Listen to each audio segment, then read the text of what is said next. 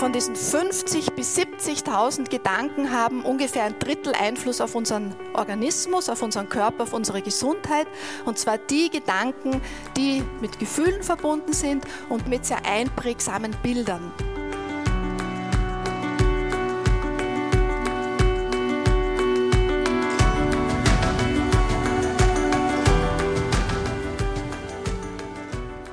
Sie stehen vor Herausforderungen in Arbeits- und Lebensfragen? Dann sind Sie bei uns hier genau richtig. Wir sind B7 Arbeit und Leben. Wir beraten, begleiten, beschäftigen Menschen in schwierigen Lebenslagen und das ist unser Mutmacher zum Hören.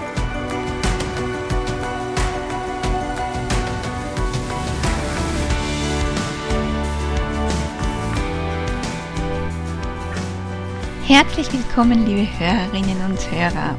Mein Name ist Angelika Merz und heute im Podcast ist Frau Dr. Katharina Schmidt zum Thema Gedanken und was diese mit unserer Gesundheit zu tun haben. Im April 2023 feierte B7 eine fast 40er Jahre Feier und in diesem Rahmen waren nicht nur großartige Gäste vor Ort, sondern auch die Ärztin Dr. Katharina Schmidt als Keynote-Speakerin. Ich habe natürlich für Sie aufgezeichnet, liebe Hörerinnen und Hörer. Frau Schmidt absolvierte eine Ausbildung zur Pathologie und ist seit 2009 als Fachärztin tätig. 2011 habilitierte sie als Privatdozentin im Rahmen ihrer langjährigen Lehr- und Forschungstätigkeit. Sie ist Autorin, Speakerin und eine total sympathische, strahlende Persönlichkeit. Frau Schmidt beginnt damit zu erklären, welche Wissenschaften mit Gedanken zu tun haben und es folgen noch einige weitere sehr coole Bereiche, wie zum Beispiel das Gehirn funktioniert mit dem Bewusstsein, dem Unterbewusstsein, wie das unseren Körper beeinflusst, wie wir unser Denken lenken können und äh, was Gedanken und Gesundheit miteinander zu tun haben. Horchen Sie am besten einfach selbst.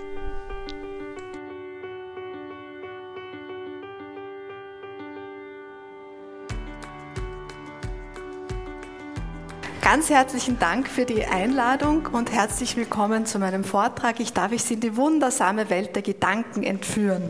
Schon früh in meiner Kindheit ist mir aufgefallen, dass es mir besser geht, wenn ich mir kleine Ziele setze und wenn ich diese auch erreiche. Das heißt, wenn ich so mein Leben in Etappen plane und dabei feststellen kann, dass mir immer wieder einmal etwas gut gelingt, weil wenn mir und auch Ihnen etwas gut gelingt, haben Sie vielleicht schon festgestellt, fühlen Sie sich gut, fühlen Sie sich wohl.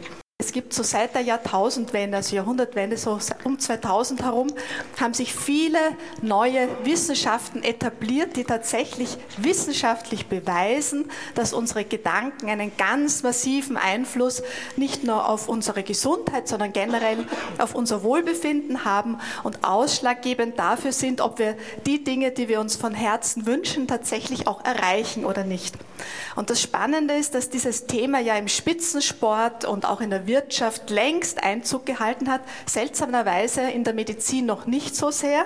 Das heißt, wir sind jetzt hier Pionierinnen und Pioniere und nach meinem Vortrag werden Sie um einiges mehr wissen als die Durchschnittsbevölkerung. Sie sind herzlich eingeladen, dieses Wissen hinaus in die Welt zu tragen. Worum geht es konkret? Welche Wissenschaften spreche ich an? Zum einen ganz klar die Neurowissenschaften, denn wo entstehen denn Gedanken? In unserem Kopf.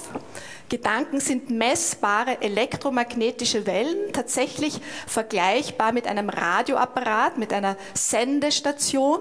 Und was für eine Überraschung, wenn wir im Kopf etwas denken, enden unsere Gedanken nicht an der Körperoberfläche, sondern wandern in unser Quantenfeld. Das ist bewiesen durch die Quantenphysik, dass um unseren Körper, um unseren Organismus zumindest ein zwei Meter breites Feld besteht. Das wurde früher auch von den Esoterikern Esoterikern als Aura bezeichnet. Wissenschaftler nennen das das Quantenfeld. Das heißt, um uns herum ist ein Feld, das ist gespickt mit elektromagnetischen Wellen, mit ungeladenen Wellen und vor allem mit sogenannten Biophotonen oder Lichtquanten. Vielleicht hat das schon mal jemand gehört, Max Planck, ein ganz bedeutender Quantenphysiker, der die Lichtquanten entdeckt hat. Und die Lichtquanten existieren in unserem Körper natürlich auch und heißen in unserem Körper Biophotonen, ist genau das Gleiche. Masselose Informationsträger, Energiepartikelchen. Ähm, und vielleicht ist Ihnen schon mal aufgefallen, wenn Ihnen jemand nahe kommt, ist das angenehm oder unangenehm. Was passiert, wenn wir einander nahe kommen körperlich? Die Quantenfelder verschränken sich miteinander. Und nicht nur verbal, sondern auch nonverbal wird Information ausgetauscht. Das merken Sie vielleicht daran, dass es Ihnen, obwohl Sie jemanden noch gar nicht kennen, bei einem Menschen ist es Ihnen angenehm, in dessen Nähe zu gehen und bei wem anderen ist es Ihnen unangenehm.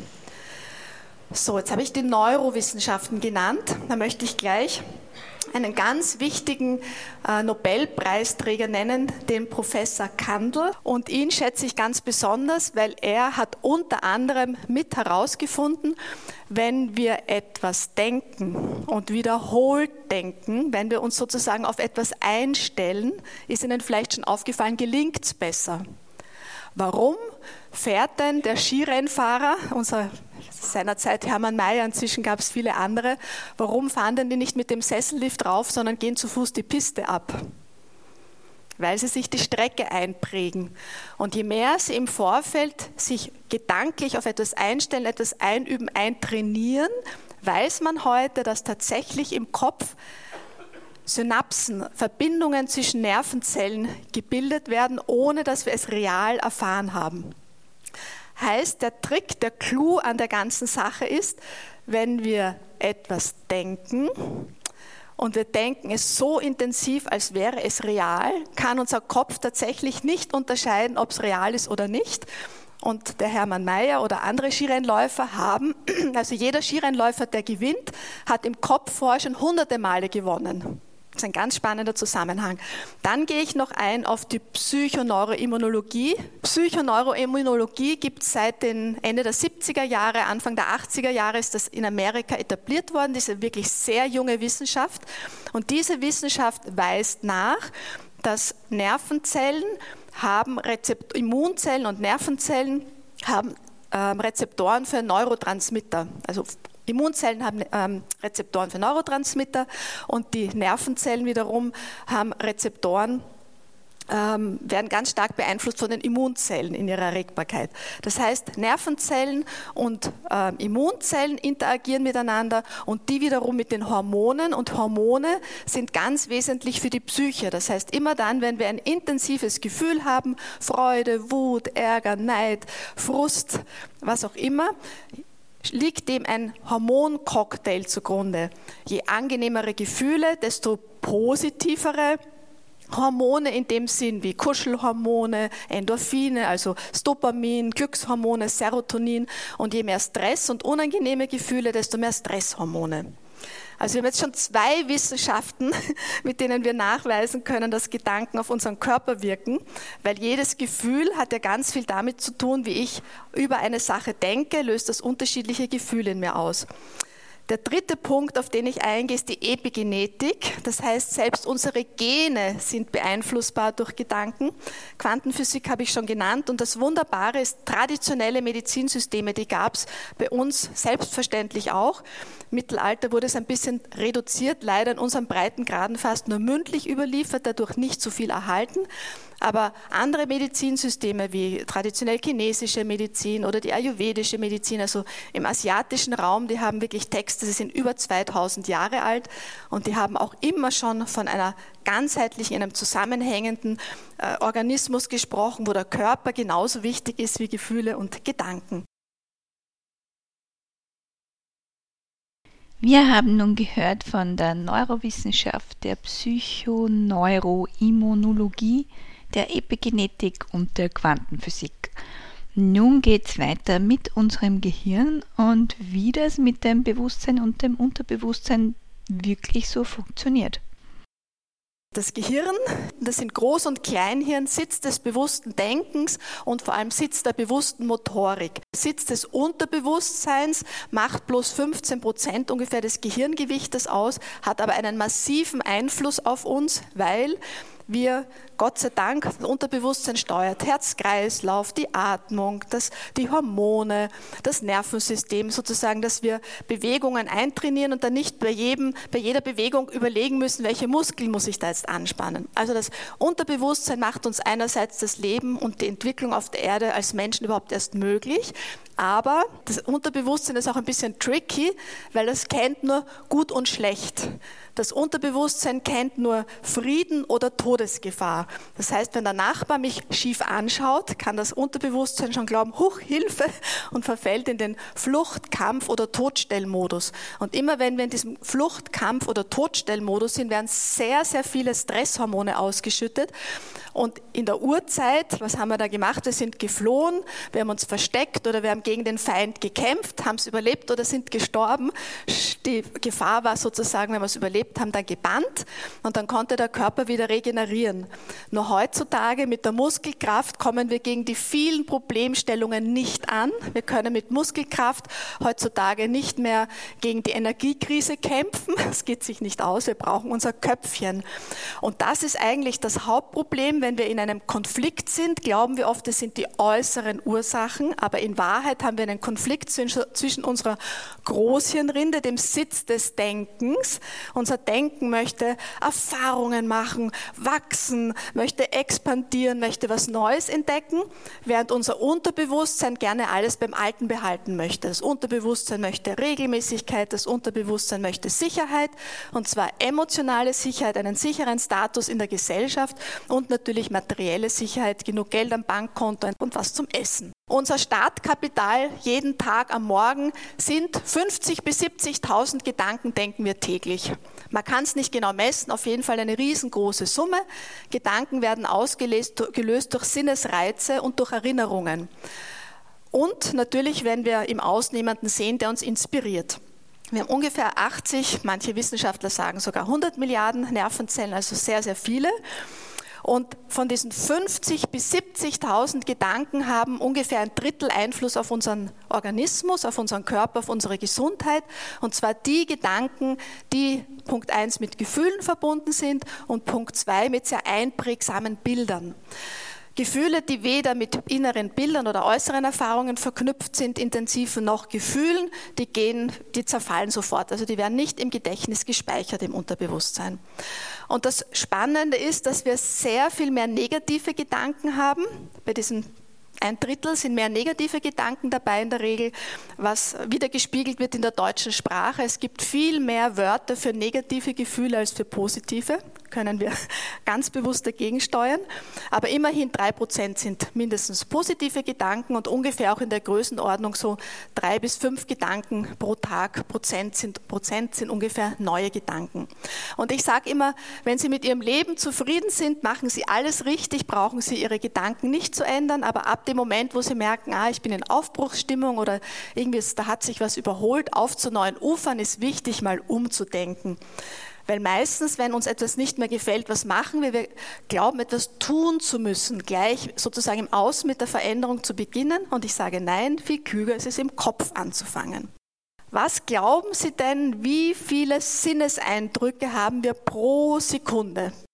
Pro Sekunde erreichen uns im Wachzustand, die meisten Sinneseindrücke kommen über die Augen, nämlich bis zu 90 Prozent, erreichen uns tatsächlich in der Sekunde bis zu 11 Millionen Sinneseindrücke.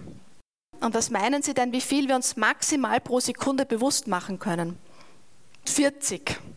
Und jetzt haben Sie das Verhältnis zwischen Unterbewusstsein und Bewusstsein. 11 Millionen unbewusste Sinneseindrücke, 40 können wir uns maximal bewusst machen. Und jetzt die entscheidende Frage, woher weiß Ihr Kopf, was er Ihnen bewusst machen soll? Da, wo ich meine Aufmerksamkeit hinrichte, dort habe ich die bewusste Wahrnehmung. Und wenn ich jetzt den ganzen Tag mich auf die negativen Sachen konzentriere, werde ich immer mehr und mehr und mehr und mehr negative Sachen an mich heranlassen und das Positive wird immer mehr in den Hintergrund treten. Und was haben wir denn gerade gesagt? Psychoneuroimmunologie, je mehr negative Gedanken, desto mehr negative, unangenehme Gefühle wie Ärger, Wut, Angst, Unsicherheit, Ohnmachtsgefühl, desto schlechter das Immunsystem. Ja?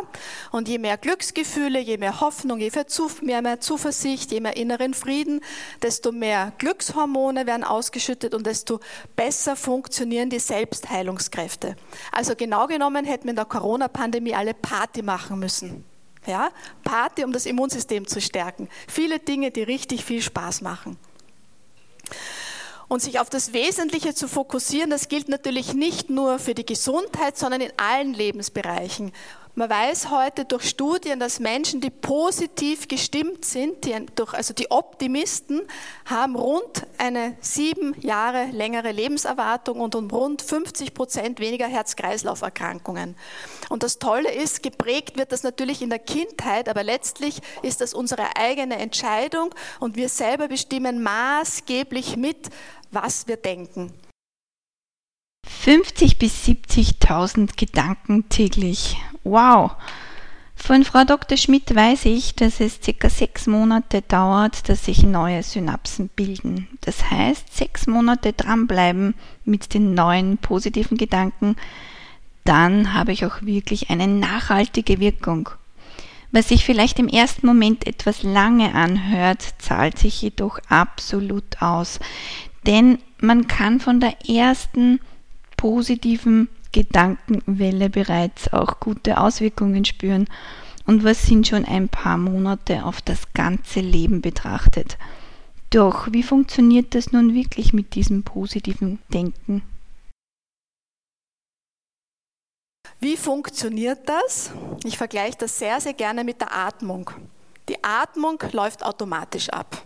Wir schnaufen die ganze Zeit und wir denken auch die ganze Zeit. Es ist nahezu unmöglich, die Gedanken ganz abzustellen. Geübte Menschen, die viel meditieren, sie haben einmal eine Minute, zwei Minuten, fünf Minuten gar keine Gedanken, aber das ist nicht die Regel. Das Tolle ist aber, dass wir unseren Gedankenstrom jederzeit anhalten können, so wie die Atmung. Probieren Sie mal, Sie können ganz bewusst tief einatmen und ausatmen und ab dem Moment, wo Sie tief einatmen und ausatmen, das ist deswegen so gesund, weil da ein Signal ans Unterbewusstsein geht, an den Hirnstamm und das Zwischenhirn, den Sitz der Emotionen und den Sitz der Steuerung des vegetativen unbewussten Nervensystems. Das heißt so viel wie es droht keine Gefahr. Ich kann mich entspannen. Ja, deswegen ist immer im Stress gut mal tief durchzuschnaufen. Und so wie wir bewusst in, den, in, in unseren Arten eingreifen können, so können wir jederzeit bewusst in unsere Gedanken eingreifen. Ich nenne das zielbildorientiertes Denken. Im Prinzip ist es positives Denken, weil, jetzt noch ein wichtiger Punkt, wenn Sie die Gedanken negativ formulieren, jetzt kommt das berühmte Beispiel, denken Sie nicht an den rosa Elefanten. Und sofort, wer hat nicht an den rosa Elefanten gedacht? Niemand, der hat eine blaue Brille auf und geht spazieren mit dem grünen Regenschirm. Also Sie merken, wie unser Gehirn in Bildern denkt. Und wenn Sie sich jetzt dauernd denken, ich möchte nicht krank werden, ich möchte nicht, dass ein Krieg kommt, ich möchte, dass keine Katastrophen passieren, was erreicht das Gehirn? Genau diese Bilder. Und wir müssen viel Energie aufbringen, um jetzt nicht mehr an den rosa Elefanten zu denken, um nicht mehr an den Krieg zu denken, um nicht mehr an die Krankheit zu denken. Und eine ganz wichtige Take-Home-Message von meinem Vortrag ist, beschäftigen Sie sich bitte mit den Dingen, die Ihnen wirklich wichtig sind. Und automatisch nimmt Ihr Leben eine Richtung in die, die Sie möchten. Ich möchte den Aristoteles noch erwähnen, unseren Universalgelehrten aus Griechenland, der schon vor über 2000 Jahren gelehrt hat. Er hat schon formuliert, wie werden wir gesund? Wir brauchen Ärzte, die an uns glauben, Bitte meiden Sie Ärzte, die nicht an ihre Gesundheit glauben. Die glauben, dass eine Erkrankung unheilbar ist, wird es schwierig werden, gesund zu werden, wenn Sie nicht woanders dann noch Menschen haben, die daran glauben, dass sie gesund werden können. Ganz wichtig, die positiv formulierten Gedanken und natürlich die Therapiemaßnahmen. Aber da sind wir ja recht gut bestückt in unserer Gesellschaft. Wir haben ja sehr viele physische Maßnahmen, die maßgeblich und nachweislich zur Gesundheit beitragen, egal ob jetzt ähm, Tabletten und, und, und Medizin in der Form oder auch aus der Naturheilkunde, da haben wir ein großes, breites Spektrum. Aber es ist tatsächlich heute ein Kunstfehler, wenn ein Arzt, wenn Sie eine Erkrankung haben, zum Beispiel es wird Ihnen Bluthochdruck diagnostiziert und der Arzt fragt nicht zumindest einmal, wie geht es Ihnen denn in Ihrem Leben, wie schaut es denn aus, müssen Sie vielleicht irgendwo Dampf ablassen. Die Sprache sagt es eh schon sehr gut. Und jede Erkrankung ist aus meiner Perspektive ein strenger Lehrmeister, der möchte, dass Sie etwas in Ihrem Leben in Angriff nehmen und umdenken. Und umdenken ist zwar auf der einen Seite leicht, wenn Sie es in einem Moment machen, neue Gedanken denken, aber es ist schwierig, konsequent zu bleiben und ein halbes Jahr lang, ein Jahr lang, manchmal auch zwei Jahre mit neuen Gedanken schwanger zu gehen, bis sie wirklich in unser Leben maßgeblich Einzug gehalten haben.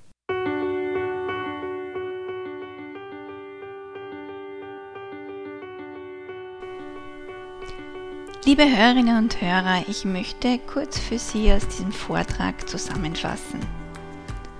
Gute, konstruktive Gedanken haben nicht nur Auswirkungen auf Ihr Wohlbefinden, Ihre Art und Weise, die Welt zu erleben, sondern sogar auf Ihre Gesundheit.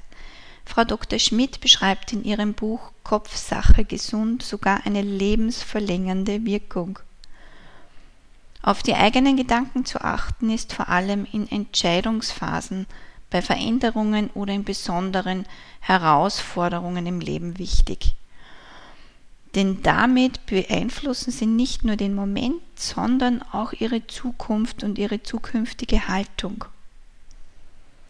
In Belastungssituationen beginnen sie am besten einfach damit bewusst tief zu atmen, tief ein- und auszuatmen, so signalisieren sie ihrem Körper, dass er sich entspannen kann und lenken dann im nächsten Schritt ihre Gedanken in schöne Stimmungsbilder. Wenn das gut klappt, verbinden Sie positive Kraftsätze mit schönen Erinnerungen oder starken Zukunftsbildern, die Sie sich vorstellen. Und das am besten so oft wie möglich und vor allem immer dann, wenn Sie merken, dass Sie negative Gedanken haben. Achten Sie auch auf die Wörter, die Sie im täglichen Sprachgebrauch verwenden.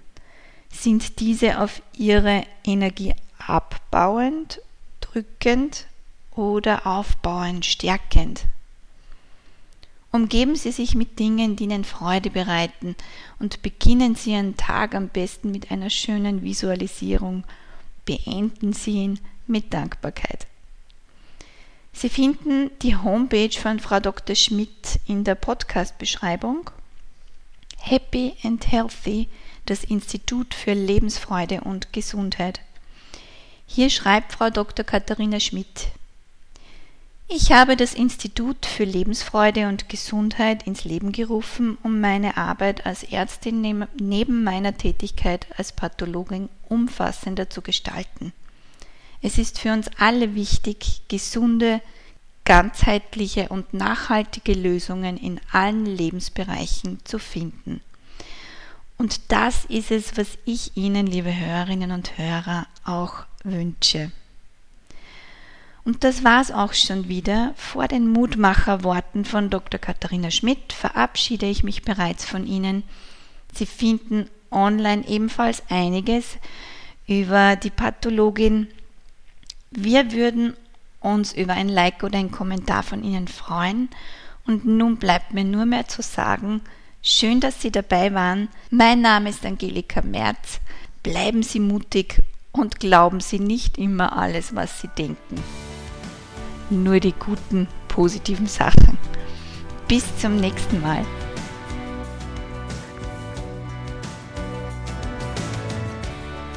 Und mir gefällt das Zitat von Albert Einstein so gut, die reinste Form des Wahnsinns ist es, alles beim Alten zu belassen, also nicht umzudenken und gleichzeitig zu hoffen, dass sich etwas ändert und besser wird. Das heißt, wir gestalten jetzt mit unseren Gedanken die Zukunft von morgen und übermorgen. In diesem Sinne wünsche ich Ihnen jetzt viele erhellende Gedanken. Herzlichen Dank für Ihre Aufmerksamkeit und eine ganz eine tolle Zeit Ihnen.